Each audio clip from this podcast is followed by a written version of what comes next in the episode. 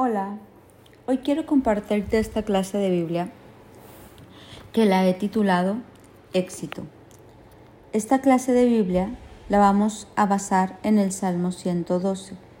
Yo quisiera que tú te cuestionaras qué es la palabra éxito o para ti qué significa el éxito. Yo creo que hoy el éxito está muy devaluado.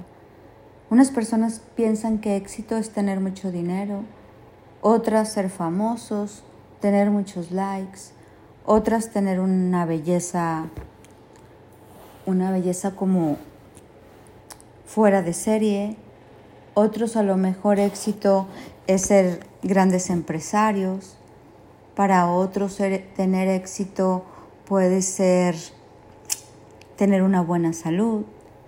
Hoy quisiera preguntarte para ti qué significa éxito. En la Biblia, Dios nos habla muy claro que es el éxito. Y en este Salmo 112 vamos a descubrir un poco cómo ve el éxito Dios. ¿Qué es éxito según los criterios de Dios? Quiero que juntos vayamos, no sé si ya lo tengas por ahí, al Salmo 112 para que lo podamos escudriñar, tú y yo, y podamos descubrir a qué le llama Dios éxito. Te lo voy a leer completo y luego lo vamos a escudriñar. Dice, qué felices los que temen al Señor y se deleitan en obedecer sus mandatos. Sus hijos tendrán éxito en todas partes. Toda una generación de justos será bendita. Ellos mismos serán ricos y sus buenas acciones durarán para siempre. La luz brilla en la oscuridad para los justos. Son generosos, compasivos y rectos. Les va bien a los que prestan dinero con generosidad y manejan sus negocios equitativamente. A estas personas no los vencerá el mal, a los rectos se les recordará por mucho tiempo. Ellos no tienen miedo de malas noticias porque confían plenamente en que el Señor los cuidará. Tienen confianza y viven sin temor y pueden entregar, enfrentar, perdón, triunfantes a sus enemigos. Comparten con libertad y dan con generosidad. Sus buenas acciones serán recordadas para siempre. Ellos tendrán influencia y recibirán honor. Los perversos lo verán y se pondrán furiosos, rechinarán los dientes de enojo, se escabullirán avergonzados con sus esperanzas frustradas. En este Salmo 112, Dios nos va a hablar acerca del éxito. Jesús fue un hombre de éxito. Para todas las culturas y en todas las culturas, Jesús fue un hombre de éxito porque fue un líder que impactó que impactó el mundo, que impactó generaciones. Jesús es un líder por excelencia y cualquier persona que estudia un liderazgo independientemente de su religión pueden enfocarse en Jesús como un líder exitoso. En la Biblia, en el Génesis, cuando comenzamos con Adán, Adán pecó y el que pecara Adán hizo que perdiera el éxito. Pero cuando viene Jesús, Él viene a restaurar el diseño del éxito en nosotros. Entonces, ¿cuáles son? Te voy a hablar de siete pasos para poder tener este éxito que Dios planeó para nosotros. Y el primero que habla el Salmo 112 es el éxito espiritual. Mira lo que dice. Vamos a volverlo a escudriñar. Qué felices son los que temen al Señor y se deleitan en obedecer sus mandatos. ¿Qué está diciendo ahí? Que cuando uno empieza a tener temor de, de fallarle a Dios, entonces empieza a venir el éxito. La relación íntima con Dios es el inicio al éxito. Pero esta relación genuina, desde lo profundo del corazón, una relación verdadera de obediencia, donde tú te dejas guiar por Dios, donde hay manifestación de Dios, donde hay testimonio, donde hay guianza. Y eso es algo tan personal. Este temor de fallarle a Dios no se puede transmitir. Es algo que tú en tu relación con Dios lo descubres. La Biblia dice que Dios no puede ser burlado y cada uno sabe la intimidad que tiene con Dios. Porque de esa intimidad viene el primer punto para tener éxito y es tener temor de fallarle a Dios. Por eso este salmo empieza, qué felices los que temen al Señor y se deleitan en obedecer sus mandamientos. Ahí empieza el éxito. Después, ese es el punto uno, éxito espiritual. El punto dos, ¿cómo viene? Éxito familiar. Del espiritual viene el familiar, porque dice la Biblia, busca primero el reino de Dios y todo lo demás se dará por añadidura. Entonces, ¿cuál es el 2? Vamos a leer el Salmo 112.2. Sus hijos tendrán éxito en todas partes. Toda una generación de justos será bendecida. ¿Qué habla? Éxito familiar. Tú empiezas con esto y Dios dice que toda tu familia, tu descendencia, tu matrimonio tendrá éxito. Y no solo hablo de una buena economía, sino que dice que tendrán éxito en todas partes. Éxito en sus trabajos, éxito en sus relaciones, éxito en la vida social, éxito en sus finanzas, éxito en, el salud, en su salud. Dice que este éxito, toda una generación de justos será bendecida. O sea, nuestros hijos tendrán éxito en todo. La familia tendrá éxito en buenas relaciones, relaciones de amor, de respeto, de unidad, de armonía, todos unidos, un ambiente de paz en la casa, un ambiente de paz familiar. Yo no sé cómo sea tu relación familiar, pero Dios habla que después del éxito espiritual viene el éxito familiar. Y estos dos puntos que empezamos a hablar, Dios les llama éxito. Y luego vámonos al punto 3, que es, ¿qué nos quiere dar Dios? Éxito financiero. Mira lo que dice el Salmo 112.3. Ellos mismos serán ricos y sus buenas acciones durarán para siempre. Entonces, ¿qué te dice? Tú inicias con temor de fallarle a Dios en una relación íntima y genuina que solo tú y Él sabes que tienen. Después esto se traspasa a la familia y después dice, ¿qué dice? Ellos serán ricos y sus buenas acciones durarán para siempre bienes y riqueza. Dios quiere darnos prosperidad económica porque la prosperidad económica nos da paz, nos da oportunidad de hacer otras cosas, nos da oportunidad de ser generosos con otros.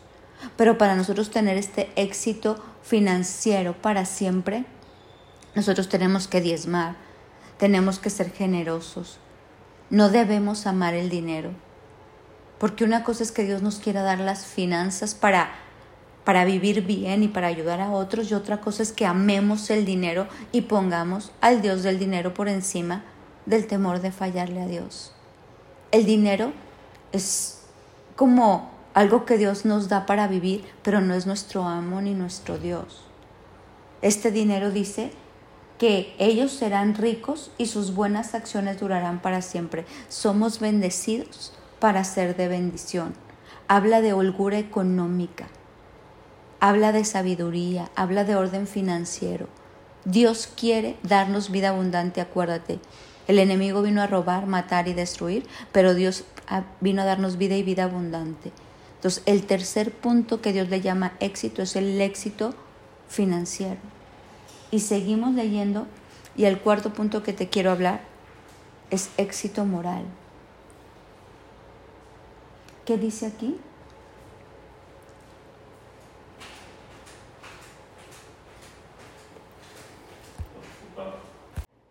Perdón, hubo una pausa por aquí. Entonces vamos al cuarto que es éxito moral. ¿Qué habla en el 4? Mira lo que dice. La luz brilla en la oscuridad para los justos. Son generosos, compasivos y rectos. Les va bien a los que prestan dinero con generosidad y manejan sus negocios equitativamente.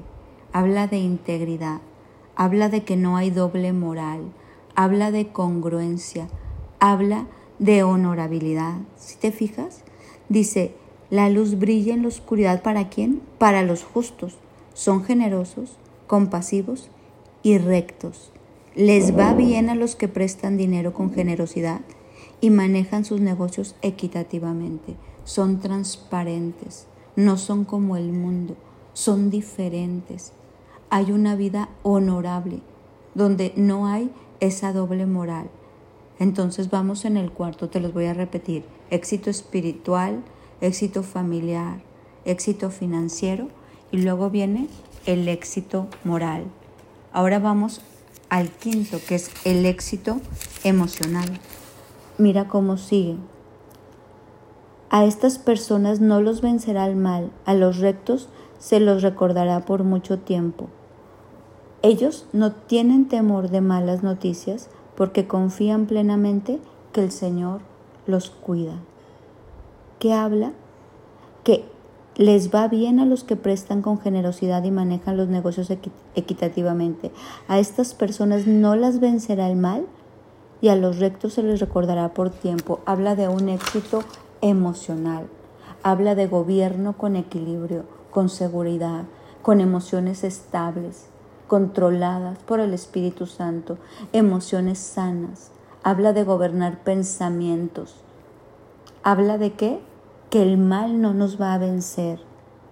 A estas personas no las vencerá el mal. A los rectos se les recordará por mucho tiempo, porque manejan todo equitativamente. Gente dominada emocionalmente, gente que sabe, como, como hablábamos el otro día en la palabra de la mañana, controlar. Dice que, que Dios nos añade conocimiento, paciencia, dominio propio, perseverancia, que podemos someter todas nuestras emociones a su voluntad. Entonces, ¿qué nos da Dios? Éxito emocional. No hay temor, no las vencerá el mal y se les recordará por mucho tiempo. El sexto es el éxito en sanidad. ¿Qué dice? Mira el versículo 7 y 8. Ellos no tienen temor de malas noticias porque confían plenamente que el Señor los cuida. Tienen confianza y viven sin temor y pueden enfrentar triunfantes a sus enemigos. No hay temor, porque el perfecto amor de Dios echa fuera todo temor. Hay sanidad integral, hay fe, hay palabra. ¿Qué más hay? No hay enfermedad. Dice, no tendremos temor de malas noticias porque el Señor cuida de nosotros. Confían en el que el Señor los cuida. Tienen confianza y viven sin temor y pueden enfrentar triunfantes a sus enemigos. No hay enemigo que nos ataque. ¿Te fijas el éxito de todo este Salmo 112? Y por último, el séptimo termina con el éxito social y te lo voy a leer, lo que dice el 9 y 10. Comparten con libertad y dan con generosidad a los necesitados. Sus buenas acciones serán recordadas para siempre. Ellos tendrán influencia y recibirán honor. ¿Qué habla? Que nosotros vamos a compartir y nuestras buenas acciones serán recordadas para siempre. Tendremos influencia y recibiremos honor. ¿Qué quiere decir un éxito social? somos generosos, somos de influencia con la familia, con los amigos, en el trabajo. Atraemos a otros a Dios. Atraemos a otros a lo que Dios nos ha bendecido. Somos bendecidos para ser de bendición. Somos una higuera que da fruto, no que es cortada porque no dio nada. Compartimos la herencia. Y al final dice, los perversos lo verán y se pondrán furiosos. Rechinarán los dientes de enojo, se escabullirán avergonzados con sus esperanzas frustradas. ¿Qué dice? Atraemos a otros, el enemigo se pone furioso, la gente se enoja. ¿Por qué? Porque hay éxito, honor e influencia. Hoy quiero que tú analices este Salmo 112 y cómo Dios ve el éxito de una forma diferente. Quiero invitarte a que analices en qué áreas de tu vida tienes éxito, en cuáles no.